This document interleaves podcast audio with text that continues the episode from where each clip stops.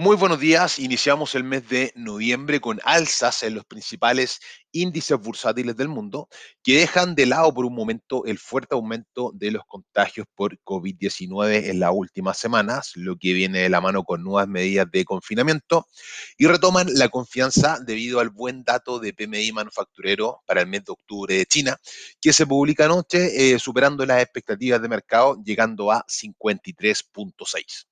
También durante la madrugada se publicaron los PMI en Europa, España, Italia, Francia, Alemania, Reino Unido y la zona euro, los cuales todos superaron las expectativas de mercado.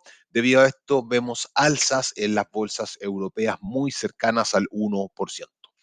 La libra se deprecia un 0,25 frente al dólar, después de que el primer ministro Boris Johnson anunciara durante el fin de semana nuevas restricciones para toda Inglaterra que regirán desde este jueves hasta el 2 de diciembre.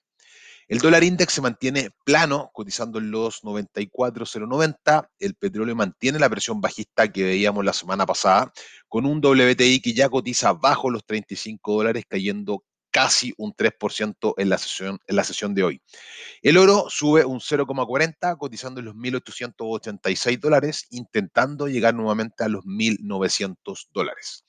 Para hoy estaremos atentos a lo que pase con el IMASEC en Chile, que se publica en pocos minutos a las 8.30, y el PMI manufacturero de Estados Unidos a las 11.45 y el del ISM eh, que se publica a las 12 del día, eh, que se espera que llegue a 55.8.